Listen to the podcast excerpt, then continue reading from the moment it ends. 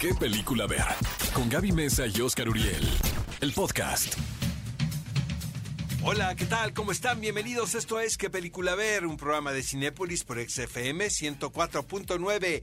Sábado 17 de abril del 2021. Amigos, estamos casi a una semana de la próxima entrega del Oscar, o sea que es la temporada alta para mi querida Gaby Mesa con Z y un servidor. Estamos trabajando prácticamente todo el tiempo. De 5 de la mañana a 1 de la mañana viendo películas, investigando, viendo entrevistas y demás.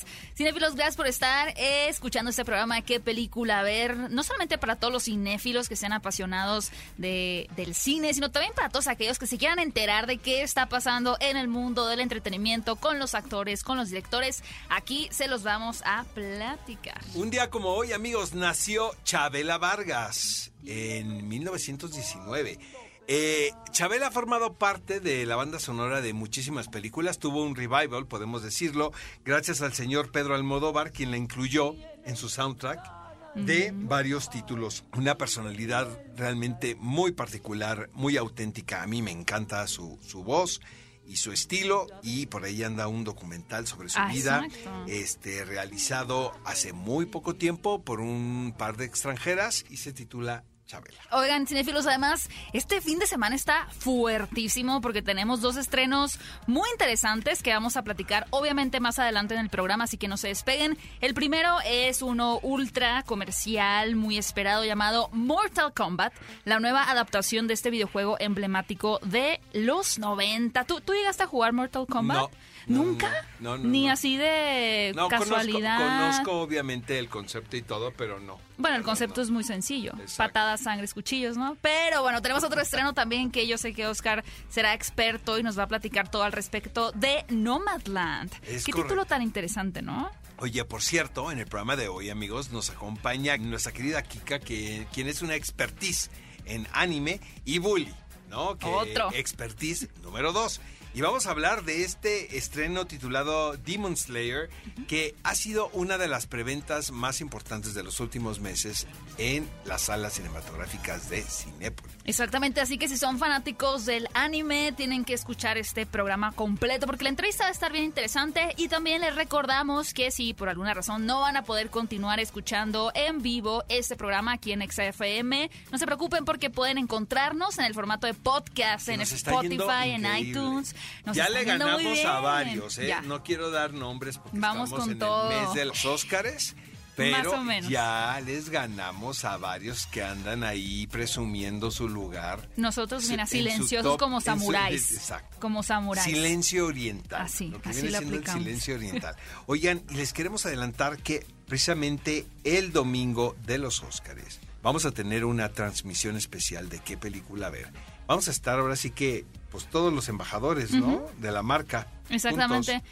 Diana Su, Eh, Bully, Bully, tú y yo, Oscar. este, exacto. ¿Ya qué más necesitas? ¿Qué más?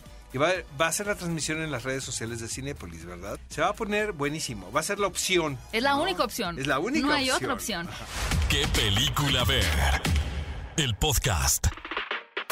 Cinéfilos, estamos de regreso. Esto es ¿Qué película ver? Un programa de Cinépolis por XFM 104.9 y estoy sosteniendo en este momento en mis manos una gran noticia que es el resultado, los resultados de la encuesta. ¿Gané? Gaby Mesa no, con Z. gané ¿En qué yo. lugar quedé? Em, a ver, ahí, ahí les va, ahí les va. Como saben, cada semana lanzamos una encuesta a través de redes sociales y la pregunta que les hicimos la semana pasada era, a propósito de que Henry Cavill ya tiene novia, ¿cuál de estos Ah, cuatro galanes cotizados del cine es tu favorito? Sí, yo voté por el mexicano. Pues sí, bueno, perdió Diego Boneta con un 8%. ¿En qué lugar quedó Diego? En el último, cuarto lugar. ¿Por qué somos tan malinchistas? No eh? es guapísimo Diego No, deja eso. O sea, pues el cuate Y pues, es súper en un carismático. muy buen momento. Bueno, ¿cómo quedó? A ver. Bueno, quedó en último lugar Diego Boneta. En tercera posición quedó Robert Pattinson. Hubiera votado yo por Robert Pattinson. En segundo lugar Timothy Chalamet. Ajá. Y en primer lugar Zac Efron, que es el que yo voté. Fíjate que llegué a pensar que iba a ganar Timothy Chalamet. Yo pensé que ibas a perder. ¿Por qué? Porque sí, de Zac Efron. Es hermoso Zac ¿De Efron. neta? Muy hermoso. ¿Así les mueve tanto? la hormona? 37.8% de miles de votos. Zac Efron. Hay toda otra oportunidad, Oscar, para ganar en la encuesta, en la nueva encuesta de la semana. Oigan, cinefilos, vayan a las redes de Exa, arroba Exa FM y respondan a esta pregunta. A ver. Otra mexicana, Isa González, la está rompiendo en grande en Hollywood. ¿Cuál de estas cuatro películas donde ella aparece es tu favorita? Las opciones son Baby Driver, Godzilla vs. Kong, Rápidos y Furiosos, bueno, más bien es el spin-off. Exacto. Spin-off de em, Hobbs. Hobbs and Shaws. Exacto. O Bloodshot. Yo, ahí te va, Sí, Baby Driver. Baby Driver. No, pues es que es la mejor. Yo voy a votar por Hobbs and Shaws.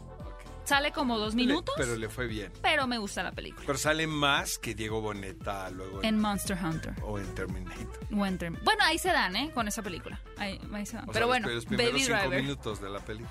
Pero sale, ya quisiera yo. Exacto, Mira, yo sería, sería la más feliz. Oigan, cinéfilos, pues vayan a votar y la siguiente semana les vamos a compartir los resultados de esta nueva encuesta. Amigos, vamos con las noticias que se llevaron a cabo esta semana pasada. Vaya que hay movimiento en Hollywood y ya parece que esto está llegando a, a la vida normal, ¿no? A la vieja normalidad, como la conocíamos, ¿no? Y es que eh, se celebraron los BAFTA, que son los reconocimientos que da la Academia de Artes y Ciencias Cinematográficas Británica. A lo mejor en cine y televisión también, también tienen su evento eh, eh, para reconocerlo de la tele. Eh, la verdad, los había visto los SACs y me habían deprimido tremendamente porque sí los vi muy pobres, pero siento que los BAFTA lograron hacer una mezcla realmente adecuada entre un evento presencial y el Zoom, realmente, y la conexión digital. ¿Qué es lo que podemos esperar un poco de los premios Oscar? Yo creo que yo creo que los Óscares se van a acercar todavía más al evento presencial. Mm, Porque, por ejemplo, en los BAFTA estaban los conductores en el, en el foro y estaban los presentadores. Y, y también hubo números musicales. Realmente se conectaban nada más con el ganador. yo pienso que eso van a hacer en los Oscar. Pero bueno, vamos Ahora, a ver. lo que pasó es que se entregaron premios y lo único que provocaron es que se pusiera más emocionante la carrera del Oscar. Porque en los SAGs se había reconocido a Chadwick, a Chadwick Boseman, que es el favorito de mejor actor por La Reina del Blues, y se reconoció como actriz a Viola Davis. Fíjate que yo estuve casi seguro que se lo iban a dar a Andra Day, a la chava de Billie Me recuerdo que lo comentaste de Billie aquí. Holiday, pero este que se lo dan a Frances McDormand por ah, Nomadland. Y el actor se lo dan a Anthony Hopkins por The Father, que para mí que se lleve todos los Óscares en los que está nominada esa película. Me parece la película del año. Estoy completamente de acuerdo contigo. Y bueno, finalmente Frances McDormand no solamente fue quien se llevó una de estas reconocimientos del BAFTA, sino que finalmente es la película de Nomadland de Chloe Zhao la que recibe más galardones. En la noche también incluida mejor película.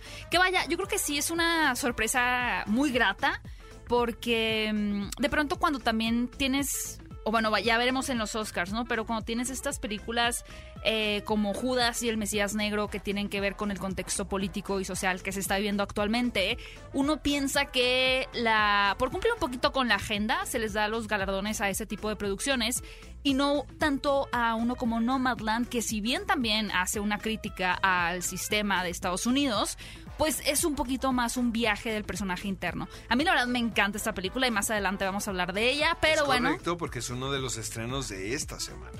Exactamente, pero más adelante les vamos a comentar al respecto de ella y esperemos eh, la ceremonia de los Oscars, a ver qué tan dispar es eh, en comparación de esos Yo premios. la verdad BAFTA. estoy bien emocionado de eh, este año en comparación con otros porque porque es una ceremonia histórica, ¿eh? O sea, yo siento que incluso el año que entra no va a ser igual. El espíritu, no, la manera en que se va a producir eh, el evento, creo que este que va a ser un año único y también porque estoy seguro que Jaime Bach y Carlos Cortés y también porque los sonidistas mexicanos Michelle Cotulenc, Jaime Bach y Carlos Cortés seguramente van a ser los merecedores del Oscar por su excelente trabajo en. Sound of Metal. También me dio mucho gusto ver que Daniel Kaluuya se lleva el premio como mejor actor de reparto precisamente por Judas y el Mesías Negro. Me hace un poco de ruido que esté nominado en la categoría de Pues es mejor actor de reparto. Ah, exacto. ¿Quién dijo que era secundario? No eh? sé. Nadie vio la película, ¿eh? Porque en la película es el actor protagonista de la historia. Pero bueno, al final se llevó su premio BAFTA y la verdad creo que lo tiene también muy merecido. Oigan amigos, este, pasando a, otro, a otra noticia de esta semana. Eh, me da la impresión que las películas de DC tuvieron una inyección de energía, de, de fanbase, de legión de seguidores gracias a la versión de Snyder, ¿no?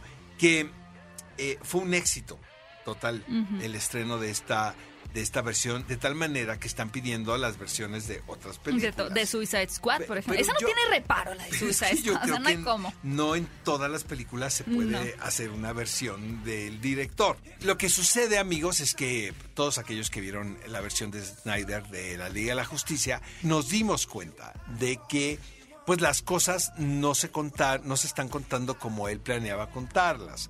O sea, me refiero a las líneas argumentales.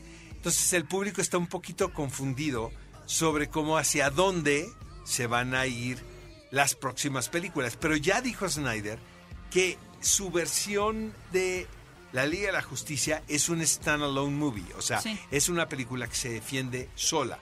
No va a depender lo que vimos en esta versión para los acontecimientos que se sucedan dentro del universo de DC. No, y además es importante remarcar que si bien Zack Snyder sí tiene una comunidad muy fanática que sigue y que admira mucho su estilo, no, y parte de los detractores finalmente hay que decir que también es un poco Warner, porque al final ellos se dan cuenta de que el estilo y la propuesta que trae a la mesa Patty Jenkins con La Mujer Maravilla, que más adelante trae eh, James Wan con Aquaman y que también trae la película de Shazam, que finalmente tienen un tono un poquito, no voy a decir infantil, pero más ligero. Y creo que DC decidió irse por este otro camino un poquito más ligero, que Más no comercial, empata. podemos decir. Sí, que, que yo creo que el ejemplo perfecto justo Amigos, es Mujer ahí Maravilla. les va el orden según esto de las películas esto. de DC, porque las reglas cambian, ¿verdad? Todos los días.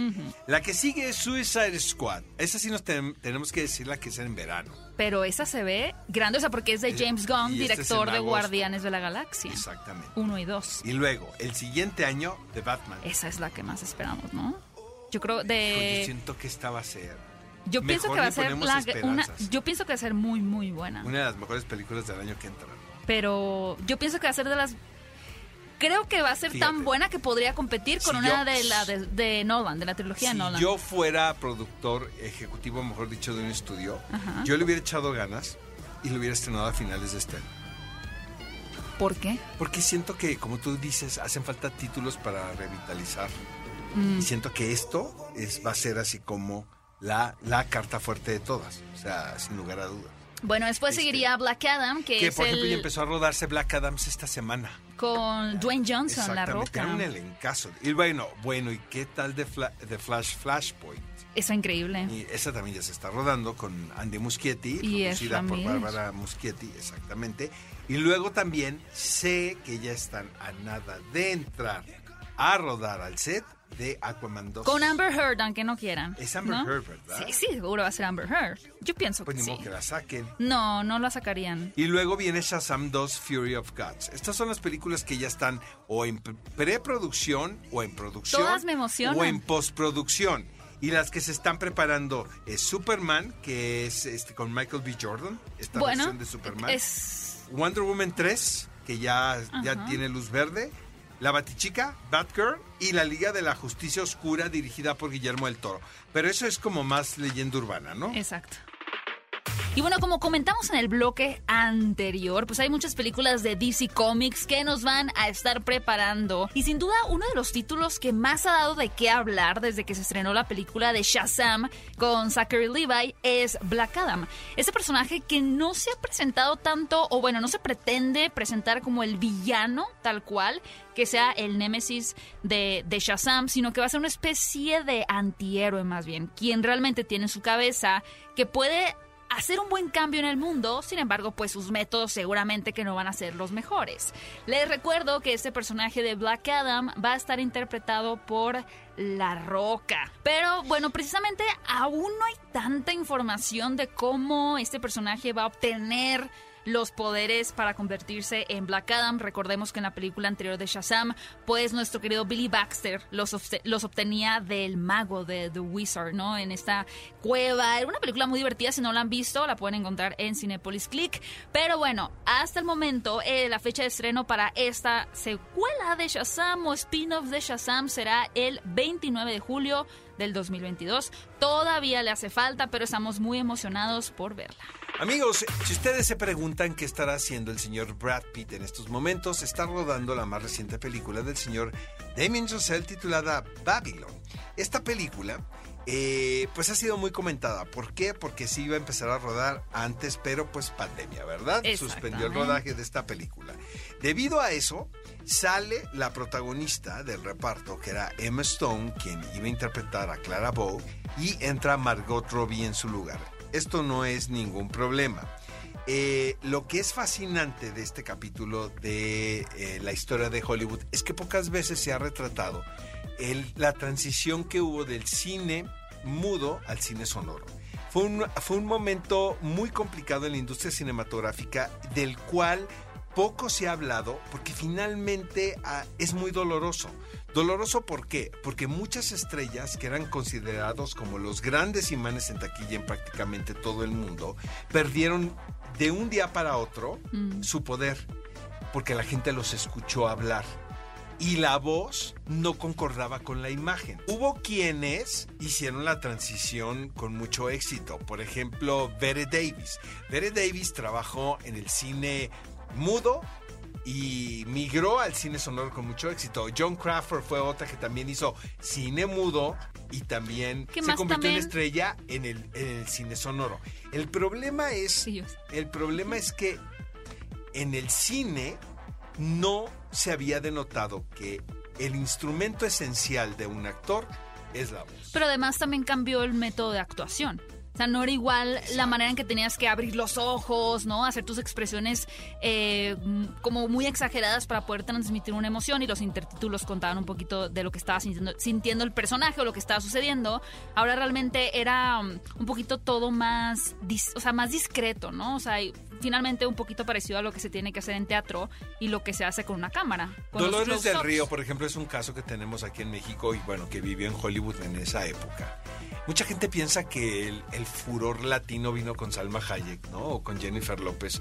Cuando hubo rostros como el de Dolores del Río, lamentablemente ella fue una de las casualties, o sea, de las, de, las víctimas del cine sonoro porque mm. no tenía, aunque hizo muchas películas habladas, ¿eh? Eh, no tenía la voz eh, no concordaba la voz con su belleza, pero era un rostro como pocos había fotografiado el cine internacional. Katy Jurado era otra. Pero en fin, este es un episodio muy interesante de principios del siglo pasado que por fin se le va a hacer justicia en el aspecto de que el público en general va a conocer lo que sucedió. Me encanta. A mí también. ¿Y quién mejor que Damien Chazelle, sabes, para contar esta historia? Todas sus películas. Se dice, por ejemplo, que Toby Maguire, quien lo tenemos un poco perdido, va a regresar al cine con un personajazo que interpreta a este productor que fue Irving Thalberg, quien fue uno de los motores esenciales de la producción en Hollywood en ese momento. Es una película que se me antoja muchísimo. El título es Babylon, protagonizada por Brad Pitt. ¿Qué película ver? El podcast. Estamos de regreso, esto es qué película ver y por supuesto yo sé que una de las películas que ustedes quieren ver es la nueva adaptación de Mortal Kombat, este emblemático videojuego que la realidad nunca ha dejado de ser importante.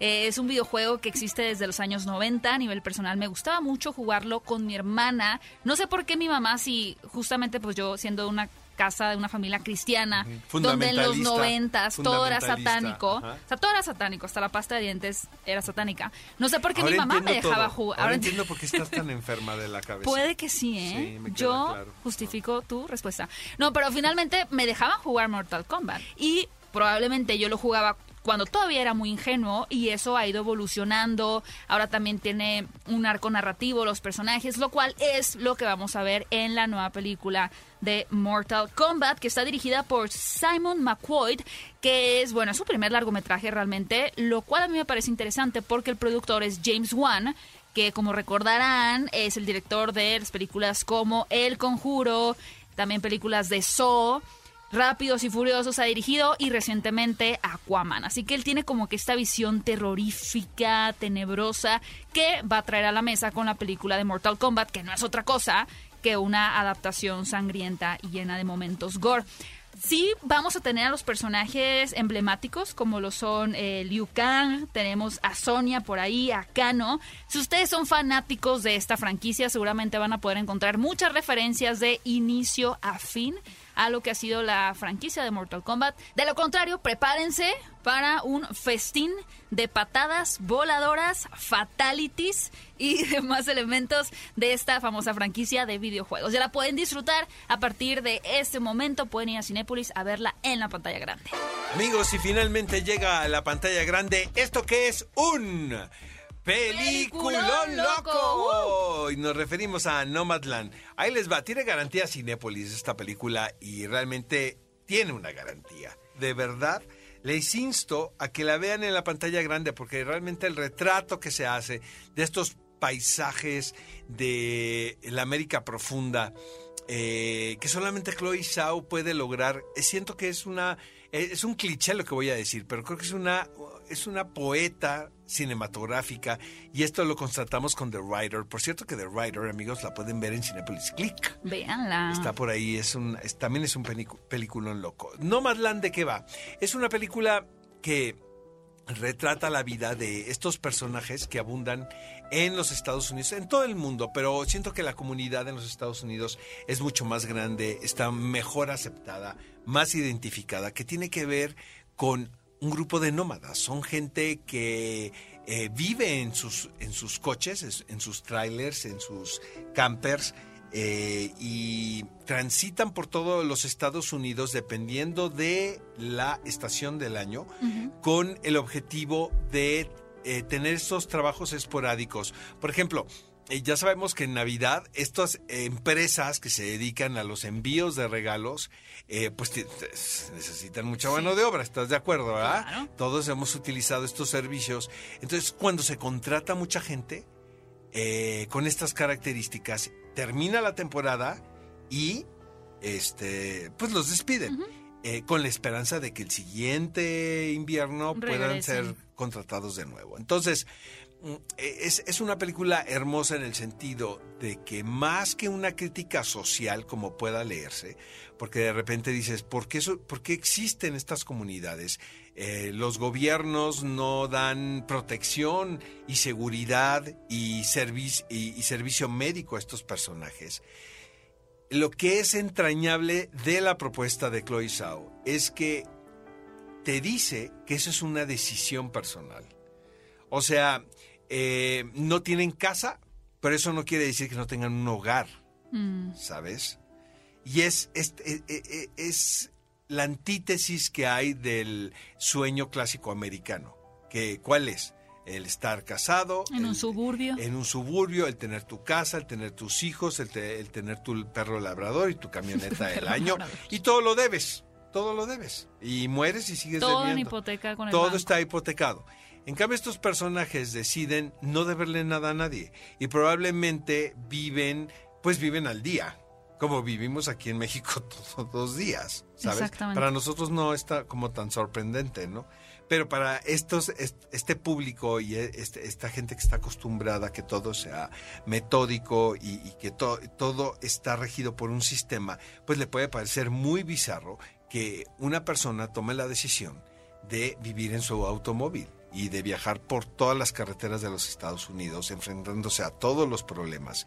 Y esto es a través de este personaje interpretado por Francis McDormand, quien un día, eh, sin explicarte mucho, te cuentan que muere su marido y que debido al cierre de la fábrica que mantenía la comunidad donde ella vivía, el pueblo queda completamente fantasma. Y ella decide en ese momento, o tampoco tiene otra opción. Bueno, sí tiene otra opción porque tiene familiares por ahí. No, les queremos contar mucho para que la vean. Pero es una película hermosísima. hermosa, hermosa, hermosa, hermosa. Y este. Y lo mejor, amigos, es que la podemos ver en pantalla grande. No solamente esta película, sino aprovechen antes de la entrega del Oscar que es de mañana en ocho días y que vamos a tener un mega eventazo una hora antes de la transmisión y una hora de la transmisión a través de las redes sociales de Cinepolis en Twitter y en Facebook.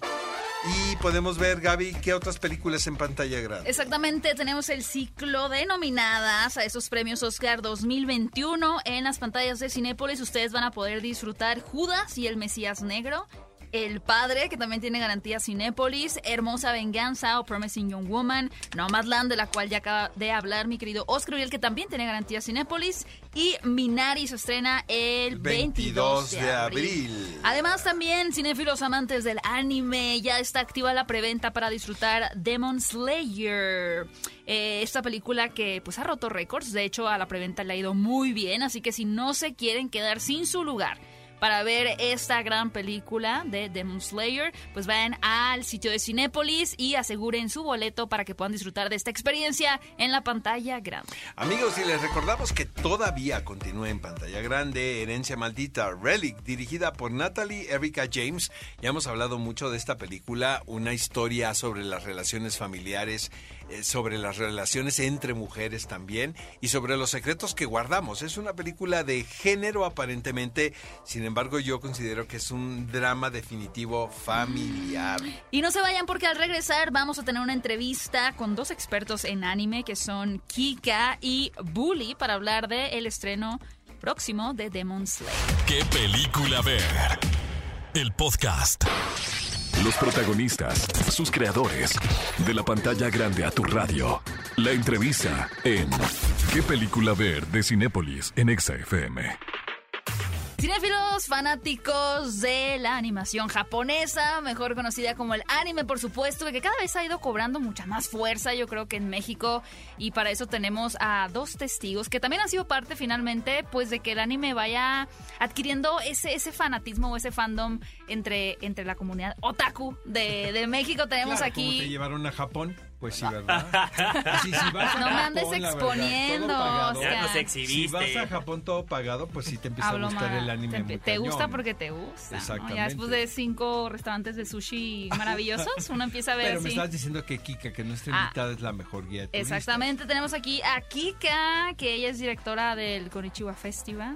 Sí, Bienvenida, sí. Kika. Gracias. ¿Hablas aquí. japonés? Poquito, sí. Sí, Ah, sí habla, es un Sí testigo, sí habla, sí, sí. sí habla. Y a nuestro querido Bully, Ven. que Yo no ella es de japonés. casa. Sí, yo también poquito. Yo no hablo japonés, pero me encanta el sake. Con es eso empiezas a hablar japonés, sin duda. Y el anime. Y el anime también, o sea, esa es buena tocado- combinación, ¿no? Sake y anime. Ahora imagínate, eh, el anime sí ha tenido este proceso de evangelización, ¿no? O Cañón. sea, porque Sí. todos estamos acostumbrados a verlo a lo mejor en las caricaturas con Dragon Ball y todo eso, pero eran caricaturas, no teníamos el concepto de que es animación japonesa. Pues es que yo, yo sí soy, ya sabes, del old school. Yo soy Ajá. como de la generación este, De, de Astro Boy. de Timbiricha para acá. Ah. Entonces sí me tocó Astro Boy. Ajá. Bueno, yo veía todo todo lo que, pues, que siempre he consumido mucha televisión, pero veía eh, obviamente Astro Boy, La veía. Remy, Meteoro. Candy, Candy Meteoro, Mazinger Z. eh, Mazinger Z, y luego descubrí Robotech. Y luego me perdí, fíjate, o sea, siento que parte de mi gusto ahora por el anime es, es precisamente por mi relación con con, Con Bully, más con que Bully, Con. Yo soy medio y, y inexperta. lo de las plataformas también, porque pues de repente tienes más opciones Sí. y no es tan complicado ver anime, ¿sabes? Actualmente ya no. No, porque antes sí tenías que pedirlo en DVD, Sí. no, este... Hubo, hubo una época como 10 años que ya era muy difícil ver anime en Latinoamérica en general. La única manera era importando eh, discos o DVDs. Esa que no es nada barato, Nada ¿estás barato. de acuerdo? Oigan, cinéfilos, y estén súper pendientes de nuestro podcast de qué película ver, tanto en Spotify como en iTunes, porque vamos a tener precisamente un debate con estos dos expertos del anime. Vamos a ahondar un poquito más en cómo llegó a México, el impacto que ha tenido, cuáles han sido las eh, series o películas más exitosas. Y bueno, hablando de éxitos, está pronto por estrenarse en las salas de Cinépolis un anime llamado Demon Slayer, el tren infinito. ¿Cómo les encanta a los, nuestros hermanos orientales el asunto de los trenes sin límite, no? Está una película de. Kurosawa que se llama Runaway Train que yo amo. Y luego está, bueno, ya el coreano, ¿no? Que es este Snowpiercer. Ah, Train to Busan también. Que y Train to Busan, claro, y, y Snowpiercer. ¿no? Bueno, es que en Japón tienen algo con, con los trenes. En sí, en, ¿no? en, Asia en general, Aquí la en cultura México del no. tren. Los tenemos bien romantizados, pero aquí no, pues no Aquí en lo quitaron. como de la revolución Oigan, pero mexicana, para ¿no? quienes no han visto y estén ya un poquito más interesados en, en sumarse a la preventa y ver esta película en Cinepolis, ¿de qué trata? En, así en, en una sinopsis breve, sin mucho spoiler, Demon Slayer. Eh, bueno, Demon Slayer sigue la historia de Tanjiro, eh, un chico que un día después de descubrir una gran tragedia y tener que hacerse cargo de su hermana, quien por azares de la vida y de una persona muy malévola se convierte en un demonio, él tiene que cuidar de ella y volverse, en este caso, un cazademonios para tomar venganza. Y de hecho la misión de Tanjiro es muy linda hasta cierto punto, porque su misión es volver a su hermana otra vez humana. O sea, esa es, es- por eso hace todo lo que hace, o sea, porque los demonios obviamente pues comen humanos, su Eso, hermana o sea, como decide la no misión que hacerlo. yo tengo con Gaby Mesa. Sí, Exacto. Ser humana. Por ahí va. Exacto, por ahí va. Está tan brandeada que ya no es humana. Entonces tengo que volver a... Creo que sí. tengo Y, de, que y decirle una curiosidad muy grande, porque normalmente ustedes estarían acostumbrados, digo, la- las personas que a lo mejor se desconectaron de la animación japonesa y su referente es Dragon Ball, ustedes recordarán que Dragon Ball era como, ok, está la serie, pero sale una película y la película se cuenta que se posiciona en un lugar aparte de toda la trama, ¿no? Entonces, ay, pues la Mm. película tiene su inicio y su final, aquí no.